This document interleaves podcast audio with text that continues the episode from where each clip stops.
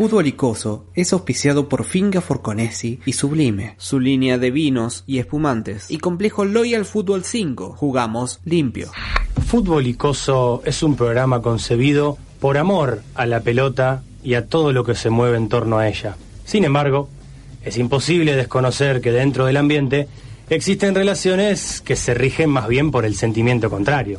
Nos identificamos por oposición al otro, construimos rivalidades que refuerzan nuestra pertenencia. Sentimos rechazo, aversión por nuestro enemigo. Queremos que pierda, verlo abatido, humillado. Lo disfrutamos mucho más si esa derrota es en nuestras propias manos.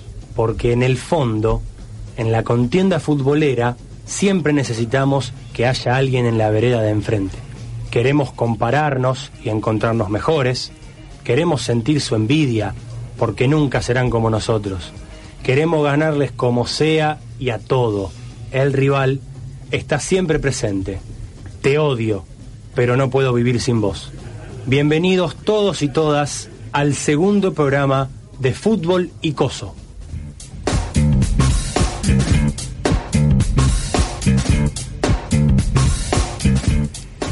Bienvenidos, bienvenidas, bienvenides. Esto es Fútbol y Coso, segunda edición en vivo 103.3 Radio Universidad de Rosario. Buenas noches, Juani. Buenas noches, Mauro. ¿Cómo anda, gente? ¿Cómo anda la mesa? ¿Todo tranquilo? Muy bien. Hola, compañeros. Buenas noches y buenas noches también para toda la audiencia. Fútbol y odio el día de hoy. Fútbol y odio. Qué tema tan recurrente en el fútbol. A veces es un poquito insano, a veces se nos va de las manos, lo hacemos por demás. A veces tiene algunos aspectos positivos. Ustedes dirán, ¿positivo? ¿El odio? ¿La rivalidad? ¿La aversión? Sí, te vamos a contar que tiene algunos aspectos positivos eh, el odio interpretado en cierta forma. Tampoco es que odiar sea sano. Estamos hablando de la contienda futbolera. Yo creo que es totalmente necesario odiar en el fútbol, pero en el contexto que hablas que hablaste recién de, Sí, sí, de la rivalidad. de la sanidad también, ¿no? Claro. Pero es necesario, vos tenés que, si sos de Boca, es necesario cantar canciones en contra de River, putearlo, desear que, que pierda. Está bien, es- Claro. es lógico. Está, está bueno desear que el otro pierda. Sí. Es Y ponerte contento cuando el otro pierde y pierde el campeonato. Es parte del folclore. Imagínese una hinchada que lo único que demuestra es felicidad. Es como esa gente que vio que todo el día dice la vida es hermosa, Ah, las vibras eh, positivas. más amor, por favor. Yo Eh, esa sospecho. gente no paga, no tiene que ir a pagar los impuestos, por ejemplo. Claro, Pues, ¿Cómo no. te va a ir tan bien en todo? Con amor los paga, como dice Calamaro. ¿Falcioni es un tipo querido por el ambiente? Sí, se puede Sí, decir que es un sí, tipo querido. sí, el sí. hincha de Lanús lo odia y está muy bien Sí, que así sea. bien. ¿Y, y sabés quién lo odia? El Pepe San. Bueno, sí. Lo odia a Falcioni cuando lo tuvo en Colombia. Bueno, el Pepe San, ¿a quién no odia el Pepe San, no? El, el Tolo Gallego, Falcioni, A él a sí mismo no se odia. el, al único. Pero- Estaría- sí, diga, perdón. No, no, no todo es odio, porque aquí también en, en Fútbol y Coso vamos a estar sorteando para que estén presentes el día de hoy. La forma de participar es escribiéndonos, contestándonos en nuestro Instagram a través de las historias o mandándonos un mensaje a través de WhatsApp al 341-388-6677. Vamos te- a estar sorteando una hora de fútbol en Loyal, que es Chacabuco 1939. Sí, señor. Eh, una hora de fútbol. Sí, de- con la nueva modalidad del fútbol, Claro, como se sabe claro. hoy, con la franja separada. El fútbol jugadores- delimitado. Delimitado, ahí que está. no es el fútbol de limitados, eh, como sería en nuestro caso, no, sino Claro. delimitado de que cada uno está en su cuadrado. Totalmente legal todo. Quiero, Totalmente quiero legal. aclarar que hacemos publicidades que no van en contra de ningún argumento gu- gubernamental. No nos van a venir a detener, no se preocupen. ¿Cómo participás? Responde nuestra consigna en nuestras historias de Instagram, en arroba futbolicoso, algo del fútbol que te genere odio, que te despierte, que te despierte odio, o si no, al 3413-886677, participás respondiendo la consigna del día. ¿Qué odias del fútbol? ¿Algo del fútbol te genera esa aversión, ese rechazo? Te leemos en breve. Las redes sociales, si quieren, eh, Sí. también las decimos. Twitter, Facebook e Instagram, arroba fútbol y coso. Para empezar el programa del día de hoy, hecha la introducción, vamos a hablar de cuando el fútbol toma esa forma de odio que no es positiva. Bien. Para nada. Me, me gusta que arranquemos por la negativa para después ir mejorándolo. Así es, querido Elian, cuando el odio se transforma en racismo.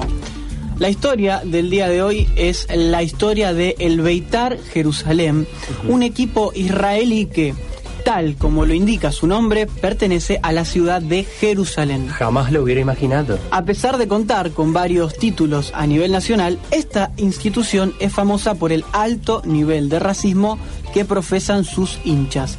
Su escudo, por ejemplo, incluye un menorá. Un menorá es una simbología muy utilizada por la ultraderecha israelí y se representa con un candelabro de siete brazos.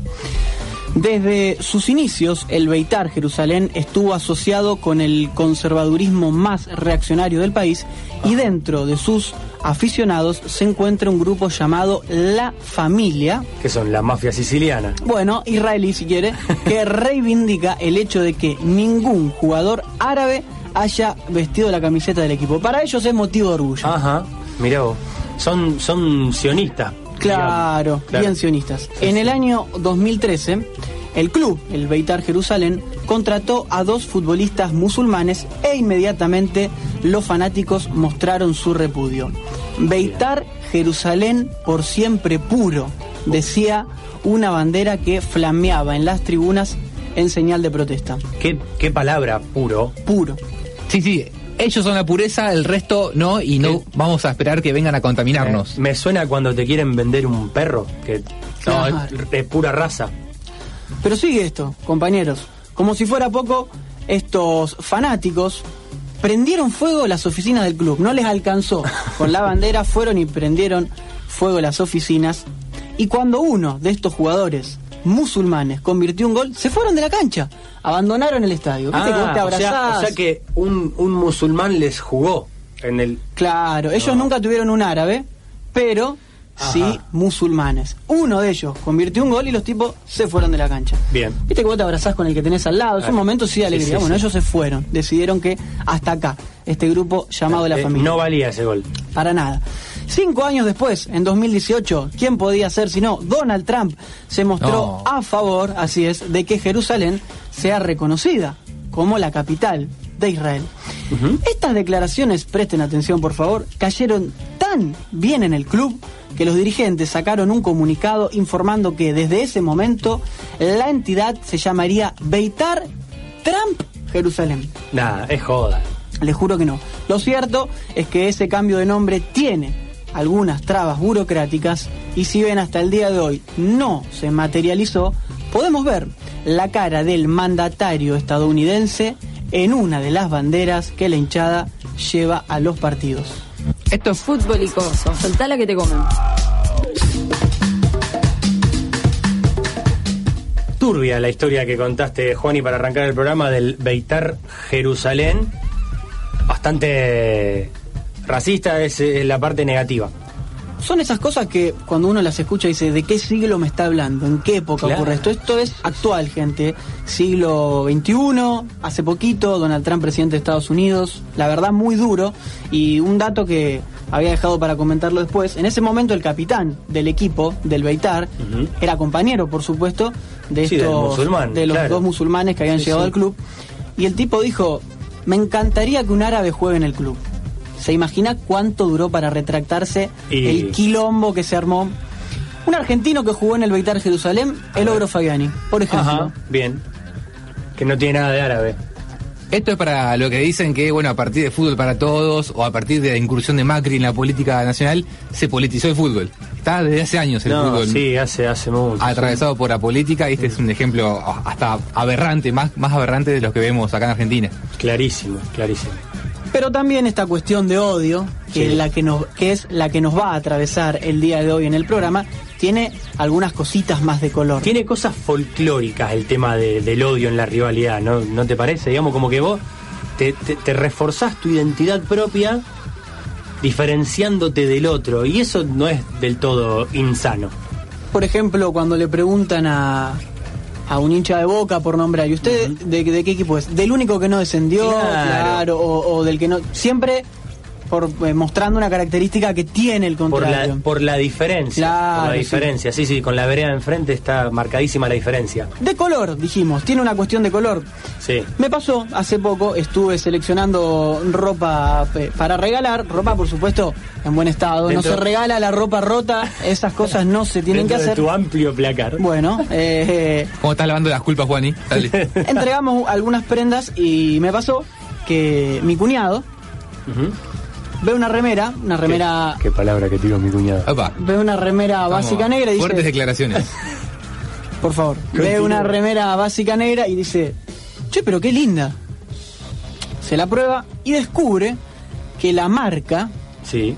de la remera. Prohibido decir la marca si no es auspiciante de este programa. ¿Usted cree que algún día Polo Ralph Lauren que, No. querrá, Eh, ¿qué querrá invertir en fútbol y coso? Se la boca. Yo me voy a contactar entonces con el CEO. Tenía la marca Sí. abajo, en un costado, el costado inferior izquierdo, pero una marquita roja, si le digo medio centímetro, un centímetro por un centímetro, Sí, dijo, sí, sí. esto yo no me lo voy a poner. Aparte Ajá. el rojo y negro combina, o sea, daba Claro, para usarla. sí.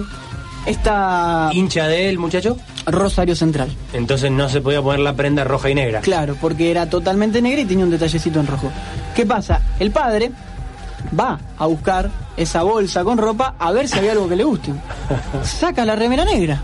Dice, ah, pero qué lindo esto. Se la prueba. O sea, ¿Cómo, cómo? linda la remera. Ahora, una re- básica. Sí. Una remera básica. Elegante, ¿no? elegante. Es que la remera básica, usted se la pone y le va. Sí, sí, sí, sí. ¿Qué hace? Mira para abajo, costado, inferior, izquierdo, nuevamente.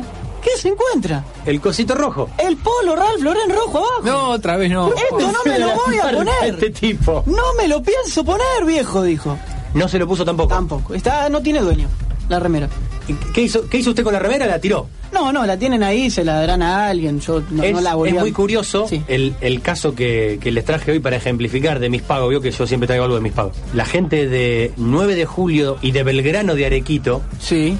Esto aquí en la, El- en la querida provincia de Santa Fe. acá en la provincia de Santa Fe, el clásico, el caso que les voy a presentar hoy. Arequito no solamente es el pueblo de Soledad Pastoruti, señores. También se vive el fútbol de una forma muy intensa. 9 de julio de Arequito, remera verde y blanca, Belgrano, remera azul. Los pongo en contexto. La gente de 9 de julio usa virome negra, no usa remera, no usa viromes azules. ¿Por qué? Porque el color de Belgrano es azul. Ah, bueno. Me hiciste acordar trayéndolo. Tienen una historia en la que la rivalidad me parece que les resulta positiva, porque yo creo que los dos se mejoran. Todo el tiempo mirando la vereda enfrente. Pueblo de 7.000 habitantes, la mitad hincha de un club, la mitad hincha del otro. Ellos te van a decir que, o sea, si preguntás a un hincha de Belgrano, te van a decir que ellos son más y los de 9 viceversa, ¿no? Pero pueblo chico, dos clubes, rivalidad, fuego. Fuego es esa rivalidad. Compiten en todo. Si Belgrano arma un buen equipo para salir campeón, 9 de julio lo arma. Tenemos antecedentes. 9 de julio, por ejemplo, en los 90 sale tricampeón con una estrella, que era Rubén Miño, un jugador estrella que había jugado en el profesionalismo. 9 de julio lo contrata, sale tricampeón. Belgrano el año siguiente del tricampeonato le roba a Rubén Miño. Escándalo. Para 9 de julio, Rubén Miño murió Cruel. así todo el tiempo. Es ferviente la competencia. Y trajimos un ejemplo, le hemos preguntado a los hinchas, tanto de 9 de julio, en este caso representado por Santiago, y Belgrano, representado por Luisina Florio, que además es capitana del equipo de fútbol femenino de Belgrano. Le dijimos, cuéntenos cómo se vive la rivalidad en Arequito, en un pueblo donde el odio parecería que los mejora. Hola, soy Luisina Florio, soy hincha fanática de Belgrano. Hola, mi nombre es Santiago y bueno, soy hincha de 9 de julio prácticamente desde que tengo memoria. Soy hincha de Belgrano porque es la mejor herencia que me pudo dejar mi papá. Él fue jugador de Belgrano, tres veces campeón. Y soy hincha por mi familia, que de chiquito me, me vinieron a buscar y, y me llevaron a la cancha y desde ahí, bueno, desde ese día prácticamente no falté un domingo de mi vida a ver a 9 de julio. El lugar que ocupa Belgrano en mi vida, para mí Belgrano es todo. 9 de julio ocupa un lugar muy importante eh, en mi vida, uno de los más importantes, diría yo, en el plano social y demás, es el lugar donde uno siempre quiere estar, es el lugar donde crecí, ya sea en la cancha o en la sede, el lugar donde uno tiene muchísimos amigos, los mejores recuerdos, las mejores cosas que me han pasado en la vida me pasaron adentro del Club Atlético 9 de Julio. ¿Qué significa 9 para mí? La verdad que para mí 9 no significa nada. Belgrano es el rival de toda la vida, es simplemente eso. Para mí, sinceramente, Belgrano no, no significa nada. Es difícil de explicar porque se siente. Ir a jugar un clásico es una cosa que, que es inexplicable. Es algo hermoso, digo. Vivir un clásico es, es una de las mejores cosas. Yo creo que entre un equipo y otro, en el plano futbolístico, siempre hablando, hay una diferencia muy grande. Si nos ponemos a repasar clásicos ganados, campeonatos obtenidos, y bueno, por suerte me tocó verlo a 9 de julio más veces victorioso contra Verano. No, sin duda, lo mejor que hay es festejar una, una victoria propia. Como eso no, no hay otra cosa.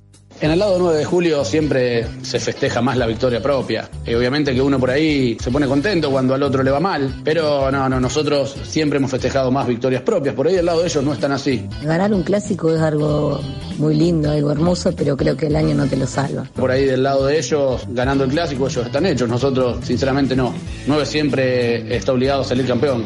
Yo creo que no es el tema de la rivalidad. Yo creo que Belgrano lo hace su gente, que tiene muchas ganas de trabajar, pone mucho entusiasmo, mucho esfuerzo y me parece más por ese lado, que la gente eh, no para de trabajar, no paran de crecer, siempre buscando qué pueden hacer, qué, cómo pueden mejorando las cosas. Yo creo que la rivalidad ayuda mucho en lo futbolístico. Se nota muchísimo el crecimiento de uno y de otro, eh, mirando siempre la, la vereda de enfrente también. Eh, siempre que uno de los dos equipos arma planteles competitivos y demás para pelear un campeonato, el otro no se va a querer quedar atrás. Yo creo que en lo institucional por ahí no tanto. Una opinión más propia que tengo es que los clubes no deberían ser rivales institucionalmente. O el mejor recuerdo que tengo de como hincha de verano son un montón. Por ejemplo, eh, me viene a la cabeza cuando verano salió campeón en el 96 y en el 2011. Y en lo personal, eh, haber podido jugar la final el año pasado con mis compañeras de fútbol. eh, y vestir la camiseta de verano, eso no me lo olvido nunca más. Y bueno, el mejor recuerdo que creo que tenemos todos los hinchas de, de 9 de julio es el, campeonato del 2017. La frutilla del postre fue sin duda ganarle al rival de toda la vida y de la forma en que se ganó justamente. Si recordamos la, serie de penales, 9 de julio erra 2, Belgrano mete 3 y estaba todo prácticamente perdido. Pero bueno, apareció Juan Cruz Leguizamón, el arquero que se convirtió sin duda en ídolo en esa tarde, tapando los dos penales, convirtiendo el de él y dando vuelta una serie, la verdad, histórica, que va a quedar en el recuerdo de todos, tanto de los hinchas de 9 de julio como de, de los hinchas de verano. Fútbol y Coso, un programa sobre la pelota y todo lo demás. Testimonios entonces de cómo se vive la rivalidad en un pueblo donde se respira fútbol. 9 de julio por un lado, le agradecemos mucho a Santiago, Belgrano por el otro, le agradecemos mucho a Luisina y a la gente de prensa de Belgrano que ha puesto mucha disposición para este trabajo. La rivalidad se vive muy intensamente, en algunos aspectos los ayuda a progresar, pero ellos tienen bien presente siempre la vereda de enfrente. Me dolió mucho lo de los penales. Sí, esa definición fue tremenda, le dio vuelta una serie terrible. Y ahora nos vamos a pedirle el dato a Mauro Weiss. El Maleo Ferreira odia que le digan el Maleo.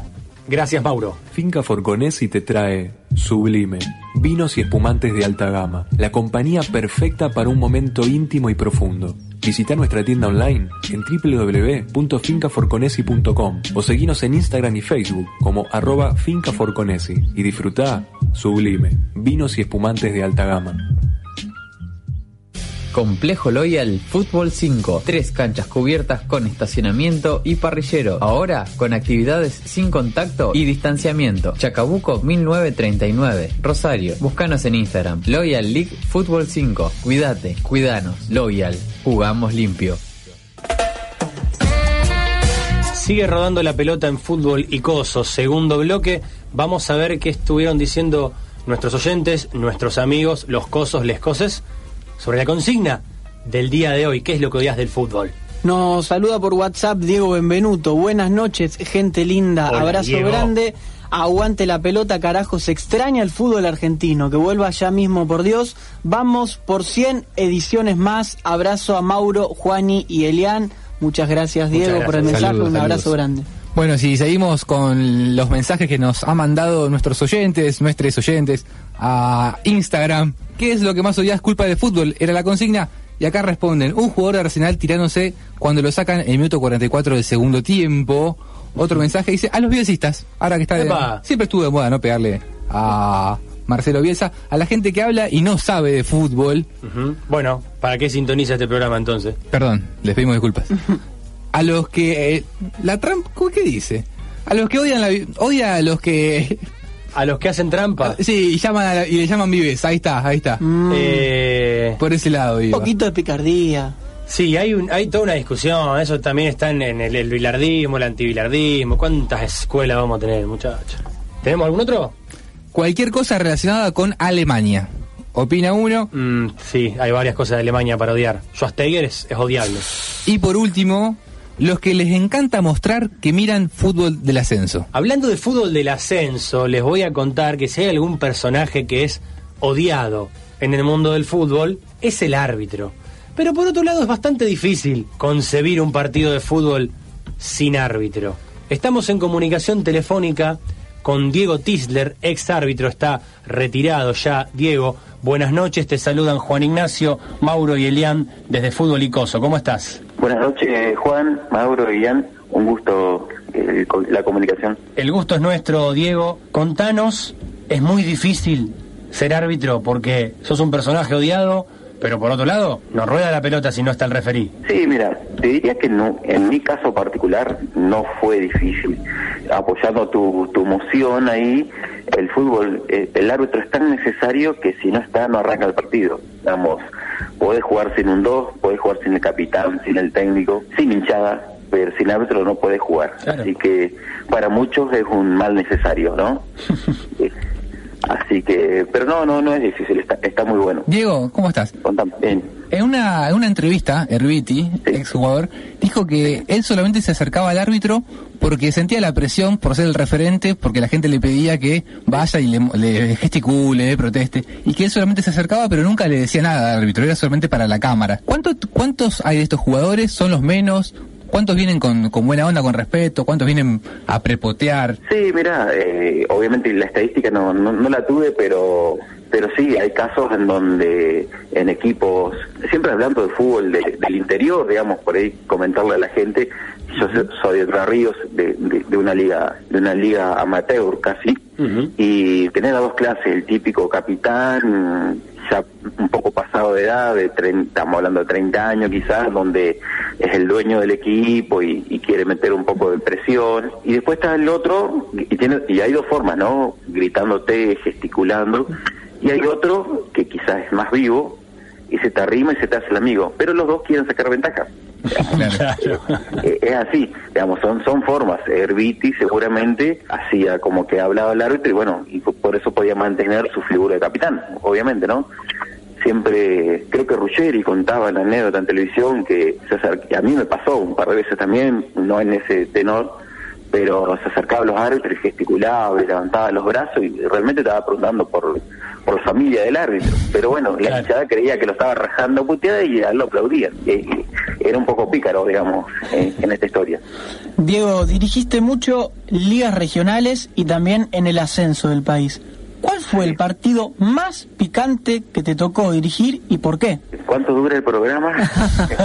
eh, Hasta las 12. No, a ver, todos los partidos yo me los tomaba por igual, digamos, algunos quizás con más responsabilidad o, mucha más previa, ¿no? Obviamente el partido más importante era el, el, que comenzaba enseguida, en ese, digamos, no, no es verso, no es nada, es así, cada partido era importante porque particularmente yo dirigía, jugaba el partido y quería que me salga bien, no quería que me puteara, no quería, a ver, no es que yo quería, era mi trabajo y lo quería hacer bien, como ustedes periodistas, digamos, eh, vos querés que te salga bien, digamos, no quería ir a robar la plata como normalmente por ahí se dice, ¿no? Sí, sí. Pero importante a nivel así, digamos, bueno, yo debuté en, en las ligas acá de Paraná Campaña, que son muchos pueblos, son 15 pueblos que rodean a Paraná, capital, uh -huh.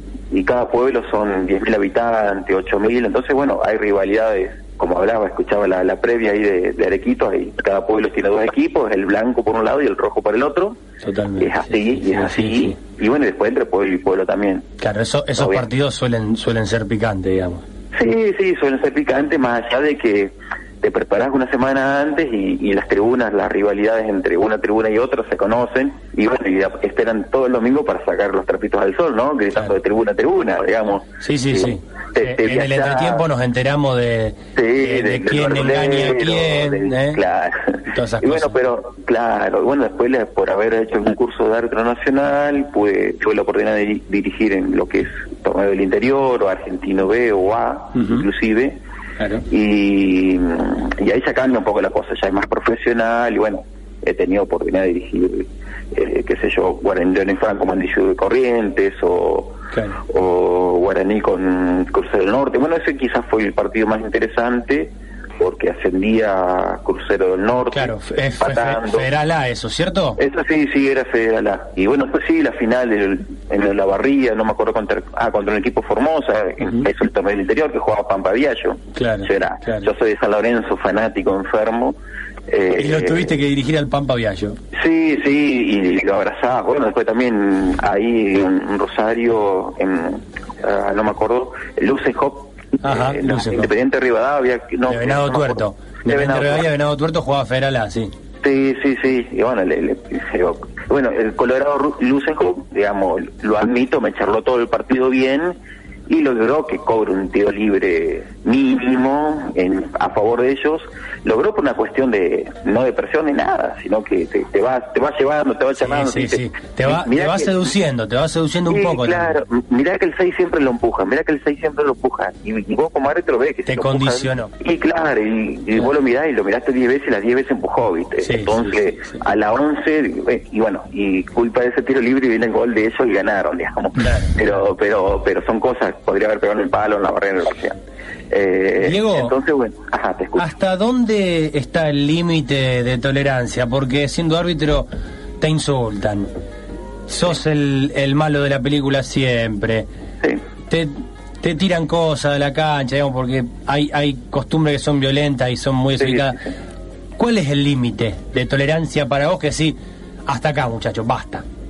Mi, mi teoría y la que por ahí siempre digo a los, chicos más nuevos, cuando ya están en actividad, a ver, no soy tan viejo, tengo 44 años, sino que me retiré porque cumplí mis expectativas y mi, vida profesional, soy contador, entonces me demandaba mucho tiempo, no podía entrenar, bla, bla, bla, todo eso. Y bueno, ya había dirigido todo lo que podía. Pero bueno, en cuanto, lo que siempre decía, digamos, vos ves cuando un partido se está por podrir, vamos a, hacer, vamos a hablar en términos futboleros, yo soy recontra futbolero, y el árbitro tiene que ser futbolero, digamos.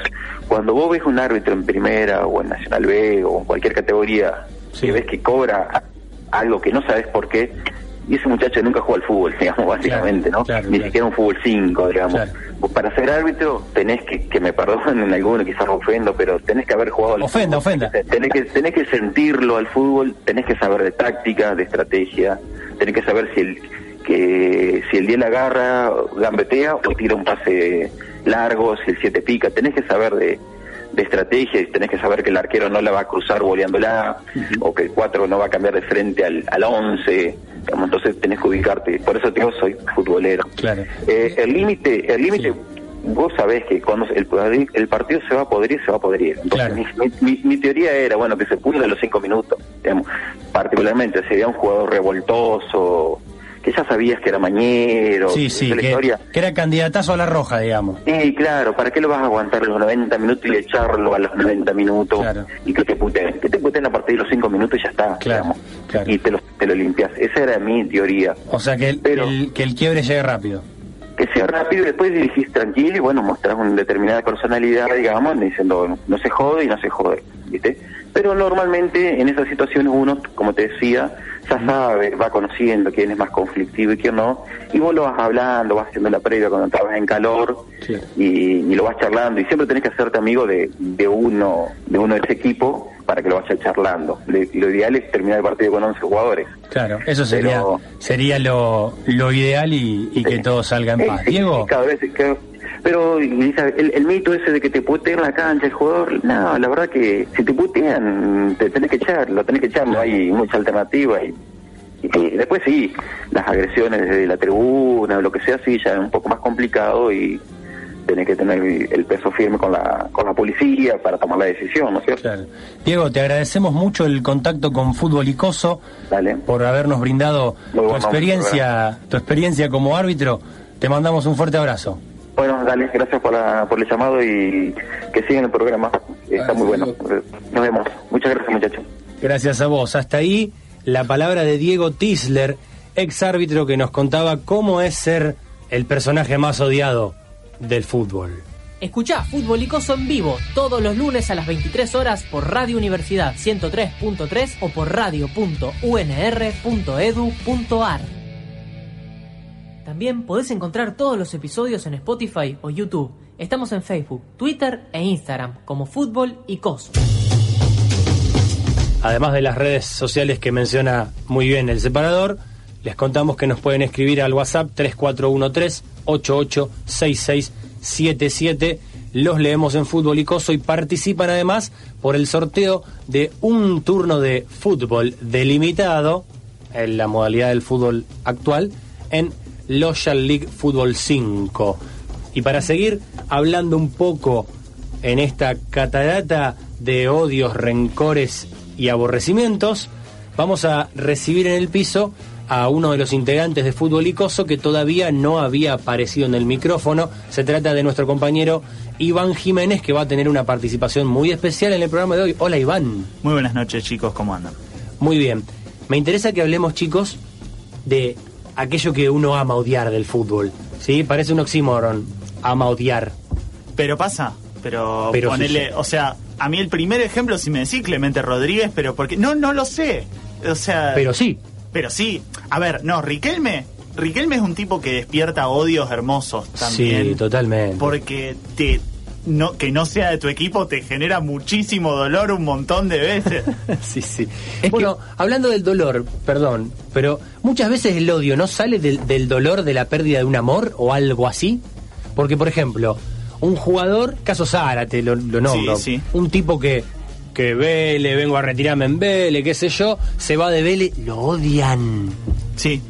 Entonces, Es que no, el, el odio, el odio tiene que partir de una, de una primera emoción muy fuerte. El odio no puede salir nunca de la indiferencia, Claro. por ejemplo, ¿no? Yo lo odio a David Luis, el ¿Por qué? brasilero. No sé, me, me parece me parece horrible como defensor. Es brasilero. Sobrevalorado. Sobrevaloradísimo. El día que perdieron 7 a 1 con Alemania, que al final del partido le hace una nota a David Luis, está llorando. Lo que lo, lo disfruté, está mal, pero lo claro, pero a mí por, eh, por eso ya a esta altura me cae simpático. ¿Puedo tirar un nombre? Sí, a ver.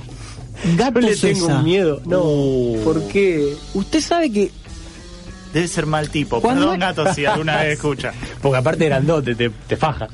cuando uno es chico cree un poco más en la justicia, ¿no? El el mundo lo ve como, como más lindo. Mm. Después cuando se hace grande... es ca- bueno. El gato César, yo tengo el recuerdo de la patada Palacio. Sí. Ahí, saca taplum, derecho, tapón, cara. Y dije, esto es... pero- A ver, uno ve patadas, pero Buen eso me di cuenta. Me di, me di cuenta de, de- El de de- la de lo intencional, de que el tipo fue a Sí, lastimar. Y sí. dije, pero Pero ¿cuántos lo- jugadores han ido a lastimar y no Bueno, son pero- malos tipos? Sí. Pero Y- yo me acuerdo y- del gato César le- en ese momento, me, me quedó marcada. Le, le me quiso quedó. pegar a Castromán, Ah, una bro. vez que Castromán se hace echar, jugaban en el mismo equipo, y lo salió a correr Al hasta el túnel. sí. Yo creo que los el tema de- del odio tiene que ver mucho con que en el fondo, o no tan en el fondo, vos querés que ese jugador esté en tu equipo. A ver, Guillermo No. Barros No, yo David Luis no. Bueno, pero a ver, Guillermo Barros Esqueloto. Sí, sí. Eh, el muy odiado. Lo odia, Sí, el muy de odiado, Independiente, el sí, Racing, sí. todo. Pero en el fondo, vos querés que ese tipo esté jugando de tu, equipo, de Claro. tu lado, porque O- aparece en los partidos importantes, te, te, te hace echar a un rival, Sí, sí, es un sí, jugador interesante. Creo, creo Olave que- es otro, Olave, está bien, para fútbol, no le digo para mantenerse en River, No, no, no. pero es ídolo en Belgrano de Córdoba. Justo en River. todas las- todas las canchas, todos los estadios hacen fila para putearlo. Es que la, la cosa que pasa también es que vos cuando ves equivocarse al que odias, vos decís, viste, yo tenía razón y cuando tenés que comerte la virtud del loco, te querés morir. No, no, Te la, te- no te la tenés que tragar. Totalmente. Y, y ahí es donde, donde más te duele, justamente. Y hablando de virtudes, Iván, por eso lo trajimos, porque es un chico muy virtuoso. Es mucho de una catarata de sentimientos. Sí. dirían. Y, y él tiene una aversión, un rechazo por un jugador en particular, al cual le hizo una carta abierta que va a hacer pública en este momento. Si alguna vez Mariano Pavone escucha el segundo programa de Fútbol Icoso, espero que, que entienda de dónde viene todo esto que, que escribí acá. Querido Mariano, no sé cómo ni cuándo empezó este fenómeno. Realmente no quiero hacerte responsable a vos de algo que no es tu culpa. Yo entiendo que sos un profesional y comprendo que sos libre de vivir como prefieras pero no puedo evitarlo. Intento encontrarle razones a algo que no las tiene, es pura emoción. Te odio, Mariano Pavone. Odio tu andar cansino, lento, esperando que te llegue algún centro que encuentre distraído al Coti Fernández. Odio tu peinado, poco cuidado, pero siempre, constantemente, no tan largo, pero bastante largo, que solamente te permite levantar porque sos futbolista, porque si no... Odio tu carrera, jamás involucrado en ningún equipo que alguna vez me haya despertado algo de simpatía. Odio tu rol en la cancha, ser continuo generador de tristeza, de tristeza para los gordos de la tribuna que automáticamente te aplacarán con sus insultos más auténticos, pero aún así menos ingeniosos que los que le dirían a Riquelme o al Puma Gigliotti. Espero entiendas, Mariano, que este odio no es personal y que espero y prefiero que sigas siendo feliz todo lo que tu horrible vida te lo permita. Con mi más, con mi más sincero odio, Iván. ¿Cómo hace un odio para no ser personal? No, es que no, no es personal. O sea, yo si pudiera no odiarlo, no lo odiaría. Yo creo que vos te podrías razón. a tomar una cerveza con Pavone. Lo que vos no podés es verlo en la cancha. Que, no, lo que pasa que me caga trompada. Después de esto sí. Claro, sí, después de esto sí, sí. Acá me escribe Víctor, un oyente. Sí. Sergio Ramos Juani con 16.200 millones de signos de exclamación. No puedo detestar a nadie más que a ese inmundo creído del franquista Real Madrid. Tremendo. Pero Sergio Ramos, ¿lo querés en tu equipo? Sí, dámelo siempre. Lo mismo que Felipe Melo. Despreciable, pero dámelo. Dámelo. A mí dámelo. Y para demostrarles a todos y a todas que en este programa no es todo odio, no es todo carta, no es todo poesía, nos vamos a dedicar un poco también a la actualidad. Presentamos a continuación el informe de noticias de Fútbol y Coso. Fútbol y Coso, soltala que te comen presentamos el resumen informativo de la actualidad en Fútbol Icoso. A continuación, repasamos los resultados más importantes del fin de semana. Por la Liga Española, el Barcelona de Quique Setién le ganó 1 a 0 al Valladolid y el Eibar hizo lo propio y venció 2 a 0 al Español. Mientras que el Leganés perdió 3 a 0 frente al Esportivo Italiano y el Valencia empató en 6 frente al Deportivo Armenio en Ingeniero Maswich en un partido eléctrico. Por otro lado, el Sevilla, que hasta hace tiempo dirigía a San Paolo y le ganó 9 a 5 Aldo Civi de Marbella. El Verden Bremen ganó en su visita al estadio del Atlético San Miguel por 2 a 2 y quedó como escolta del puntero Fénix. El Atlético de Madrid del Cholo le ganó de local 1 a 0 al Betis. El Granada bombardeó de goles al Atlanta, derrotando 4 1 en su visita al estadio León Kolwoski. El Real Madrid juega mañana y seguramente le gana a los Asuna en el Bernabéu con 5 goles de penal y un zurdazo cruzado de la mitad de cancha de Bale. Por último, Talleres de Remedio de Escalada empató sin goles frente a San En el Vicente Calderón, ya demolido. Seguimos con las eliminatorias para el Mundial Qatar 2030. Australia va con Matthew Ryan en el arco, en la defensa Aaron Muy, Matthew Lucky, Gary Cahill, Richard Tone en el medio campo, Mark Milligan, Jake McLaren, Gary Cahill, Thomas Mulcho en el ataque, Ronnie Coca con Gary Cahill. Por su parte, Nueva Zelanda va con Chris Wood en el arco. Los defensores son All Blakes, Rick Cartinson, Jao Contrao y el argentino nacionalizado ex Deportivo Mandillu, Marcos Rojas. En el medio campo, Austin Pichot, Rudy Backstreet, I Want Romero y Lao Balada Ira. Los artilleros son Ronnie Arias y Carlos Sánchez. Eso fue todo, amigos. Nos encontramos en el próximo resumen informativo de Fútbol Icoso. Ah, Continúa Fútbol Icoso. El odio ha hecho estragos en muchas vidas, pero me parece que hay una en particular en la que hizo más que ello, Mauro. Exactamente, porque tenemos acá la historia de Moacir Barbosa. Ajá, ¿quién es? Moacir Barbosa es el arquero que fue la víctima de, Uruguay del 50, cuando en la final entre Brasil y eh, este, este equipo oriental derrotó 2 a 1 en el Maracaná. Se había inaugurado el Maracaná para semejante, semejante fiesta y el apuntado por todos los cañones por los millones y millones de brasileños fue Barbosa, que empezó su carrera como futbolista, como extremo izquierdo, en un club amateur de San Pablo. Después pasó, bueno, al, Ipiranga Vasco Gama, ganó varios torneos y pasaba esto. Fue al Mundial y prácticamente no era importante para Brasil el arquero, porque estaba todo dado para que Brasil gane ese Mundial. Claro, lo organizaron ellos inauguraron un estadio. Es más, Sí, se eligió Brasil. Siempre tuvo estrellas, Brasil también. De hecho, históricamente los arqueros de Brasil no están a la altura de los que son después los otros Sí, jugadores de campo. entre- Uno, uno piensa que el arquero de Brasil y quizás también los centrales son delanteros, enganche, que no eran tan buenos como los otros monstruos, entonces por eso devinieron en arqueros centrales. Claro, claro. De O sea, hecho, Roberto Carlo era lateral por izquierda, pero, pero por favor. de hecho eh, se eligió Brasil por la evidente pasión que había eh, por el deporte y por la bollante economía de la que disfrutaba. Que esto no está chequeado, chicos, la verdad, Claro, pero bueno, claro, pero a- bueno. ojalá algún historiador no- nos pueda asegurar esto. Entonces, al ser el Mundial de Brasil, es más, Brasil goleaba Claro. durante su paso durante su paso por el mundial y llegando a la final alcanzaba solo con un empate Ajá. Para ganar Ah, ese dato no lo sabía. solo con un empate y empezó ganando Brasil Sí. en el en el 1 a 1 hay responsabilidad de Barbosa podemos decir Se lo come. no sé si se lo come pero podemos decir que hay responsabilidad en el segundo se lo come Sí. Le pasa por abajo la pelota de su cuerpo en- al primer palo Un Carius. Sí. sí exactamente Pero no era arquero, chico. Dice, llegué a tocarla, creí que la había desviado, pero cuando escuchó el silencio atronador de las 200.000 personas, Sí, se dio cuenta que la pelota estaba adentro. Lo iban a matar.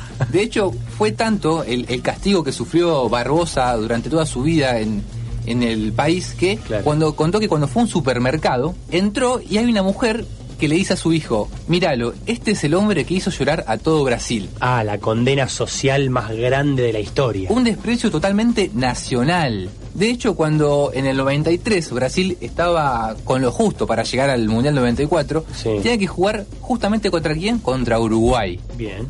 Entonces, viste que por ahí Ruggeri y Bilardo en su momento iban a visitar la concentración de los jugadores, los, Sí, los sí. exjugadores que pasan a visitar, los a jugadores de la selección que visitan a los actuales, ¿sí? Bueno, Mario Zagallo, el técnico en ese entonces, cuando se enteró que Barbosa quería entrar a visitarlos, entró en pánico y no lo dejó entrar a la concentración.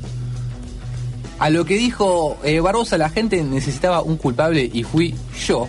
Y para cerrar esta, esta anécdota, que para hablar, si ya que estamos hablando del odio, Sí. nosotros un poco a los brasileros los, eh, los admiramos, los envidiamos y también los odiamos. Sí, sí, no, no hace falta decirlo. Quiero cerrar esta, esta, esta breve columna diciendo que muchas personas, después de perder contra Uruguay en 1950, se suicidaron y otras enloquecieron inesperadamente por la derrota ante Uruguay. Durísimo. Así, así que esta es la triste historia de Barbosa, que Tabaré Cardoso le ha hecho una canción a, a Barbosa contando toda la historia, así que, bueno, pueden escucharla. Gracias, Mauro. Continuamos. Muchachos, les voy a contar una anécdota de rivalidad futbolística de pueblo. Esto es en Firmat. Firmat tiene dos clubes, Mat Fútbol, rojo y blanco, argentino, obviamente celeste y blanco. Esto sucedió década del 60, inicios de la televisión. Mi viejo, yo en ese entonces ni existía, mi viejo le compra un piano a un hombre de Firmat, hincha de argentino. Se lo canjea por un televisor nuevo. Tiempo después, de que, de que hacen la transacción, lo va a ver y bueno, le pregunta si en ese momento, bueno, la única forma de agarrar era, era con antena. Le pregunta, bueno, si ya lo tenía instalado, qué sé yo, dice, no, dice, callate, me vinieron a instalar la antena, me la trajeron roja y blanca, lo mandé de vuelta. Así se vive la rivalidad en los pueblos. Tremendo el testimonio de un oyente que nos llega de la rivalidad, en este caso, en Firmat. ¿Hay algunos otros mensajes de oyentes, Mauro? Exactamente. No puedo odiar al soberbio de. No puedo no odiar, perdón, al soberbio de Ibrahimovic ganar la Champions. Bobo. y por otro lado dice, qué tema controvertido, el de los odios, yo odio a Riquelme. Era puro humo. Ah. Bueno, ¿Era puro humo? eso es lo que opina él, hay que respetarlo. Pausa. Complejo Loyal Fútbol 5. Tres canchas cubiertas con estacionamiento y parrillero. Ahora con actividades sin contacto y distanciamiento. Chacabuco 1939. Rosario. Búscanos en Instagram. Loyal League Fútbol 5. Cuídate, cuidanos. Loyal. Jugamos limpio. Finca Forconesi te trae Sublime, vinos y espumantes de alta gama, la compañía perfecta para un momento íntimo y profundo. Visita nuestra tienda online en www.fincaforconesi.com o seguinos en Instagram y Facebook como arroba fincaforconesi y disfruta Sublime, vinos y espumantes de alta gama.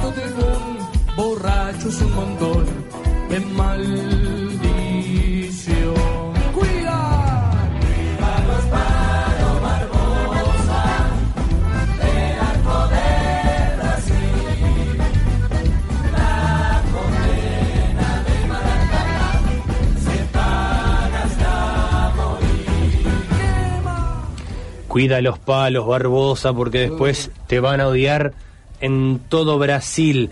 Vamos a recibir en la noche de fútbol y coso a nuestro columnista Enrique el Bomba Tutolomonto, el hombre que siempre tiene la primicia. Bomba, buenas noches. Hola compañeros, ¿cómo están? Muy bien, Enrique, ¿y vos? Todo tranquilo. Veo que hoy están mucho con el tema del odio, así que le vengo a traer dulce a este programa. Me parece muy bien que nos vengas a sacar un poco de la amargura. Contanos cuál es el notición del día. De golosinas vamos a hablar, porque como ustedes deben saber, Lionel Messi, la figura del Barcelona, Sí. está diciendo que quiere abandonar el club catalán. Sí, y de golosinas va a hablar usted. ¿Sabe cuál es el problema que está en Barcelona, que anda pasando allí en las inmediaciones del Camp Nou? Sí. Messi quiere que Bartomeu, el presidente, le instale la fábrica de pico dulce al lado del estadio y Bartomeu se niega a hacerlo. ¿Qué? ¿Una fábrica de qué? De pico dulce. Vio lo- los chupetines, los pico dulce que son de muchos colores. Sí, sí, pero esos, esos chupetines no son, son de Argentina, digamos. ¿Y dónde nació Messi, Elian? Claro, en Rosario. Aparentemente, cuando Neymar se fue del Barcelona, fue porque Lionel Messi entró a la habitación y lo encontró comiéndose la última reserva de pico dulce que él tenía cuando había venido para Rosario. En- claro, entonces él lo que quiere, Suárez. lo que quiere es que no le pase esto y una fábrica de pico dulce al lado de la cancha. Aparentemente ya hubo contacto con el presidente Alberto Fernández para trasladar la fábrica, pero el coronavirus lo está impidiendo también. ¿Está chequeado esto, bomba? ¿A usted le parece que yo le voy a andar con cosas que no son de verdad? Por favor, compañero. No, no, no, no, no, no, no es para ofenderlo, pero es raro que me traiga esa información y que por esa pequeñez Messi se pueda ir del Barcelona. ¿Cuál es la, la fuente de todo esto, bomba? Mi tío Cacho vive allá en Barcelona, El tío Cacho. ¿Y qué es periodista? ¿A qué se dedica el tío Cacho? diariero. ¿Cómo? Diariero. Diariero. Y el tío Cacho le dio esa información medio, medio inchequeable, bomba, discúlpeme. Digamos, esto no es me un- va a decir a mí lo que es cierto o no. No, no, no, está bien, yo no le voy a decir a usted, pero me parece que un poquito más de rigor en la fuente tampoco estaría mal, ¿no? Eh, lo dejo, compañero. Bomba. Eh, así pasaba Enrique el Bomba Tuto Lomonto con una de sus primicias, complicado. Pero le vamos a decir a la gente que Fútbol Icoso continúa, porque en Fútbol Icoso siempre hay más material. Se fue nuestro columnista, el Bomba Tuto Lomonto, pero recibimos a uno de nuestros favoritos, el profe Javier. Profe, ¿cómo le va? Buenas noches. Hola Elian, hola equipo, ¿cómo andan? Muy bien, profe. Me interesa saber qué nos trajo el día de hoy, por dónde anduvo viajando, por dónde hurgó su mente en los recuerdos. No, ustedes han visto que yo con esto de del virus y demás, yo tengo que andar por las provincias, viste, estamos trabajando en conjunto con los distintos ministerios de cultura, así que estamos armando himnos muy federales, hoy traemos uno de del norte. Ajá, bien. No tan, no tan el norte en realidad, pero ya más en el norte de nuestro país. Muy bien, de- nos fuimos de, de Bahía Blanca para Sí, sí, arriba. Sí, sí, es una, una historia que a mí me gusta mucho. Todo No sé, suyo. Voy a tocar eh, esta canción que espero que, a los hinchas del, del albinegro les guste.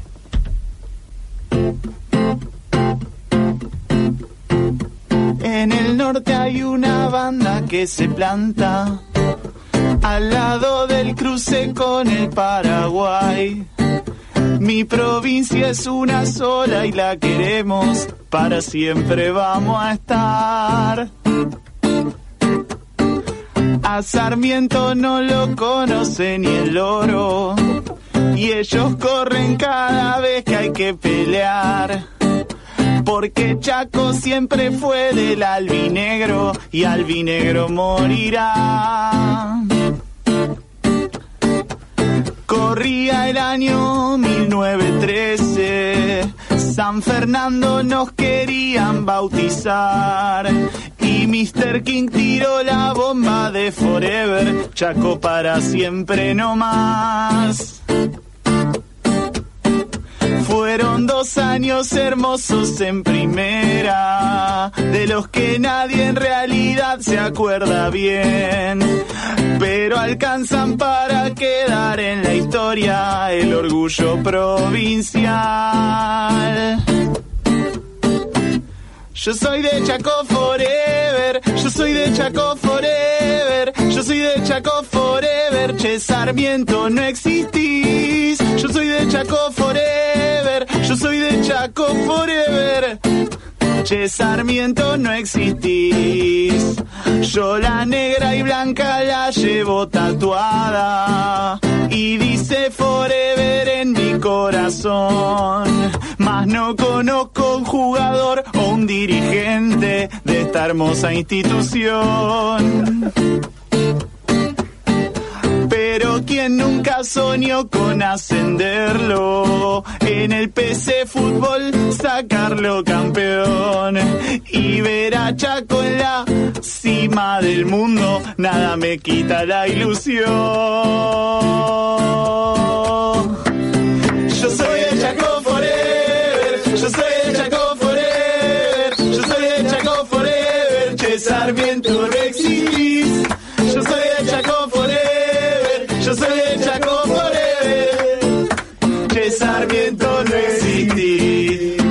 Muchas gracias. Gracias a usted, profe Javier. Esto fue Fútbol Icoso. Muchas gracias por estar del otro lado. Eliane Cheli, Mauro Weiss, Nacho Fierro, Iván Jiménez, el Topo Maxi Gómez, Fof en los controles. Gracias por estar. Nos encontramos el próximo lunes a las 23 por Radio Universidad. También está Juan Hiperafán. Ah, soy yo. Este episodio fue auspiciado por Finca Forconesi y Sublime, su línea de vinos y espumantes, y complejo Loyal Football 5. Jugamos limpio.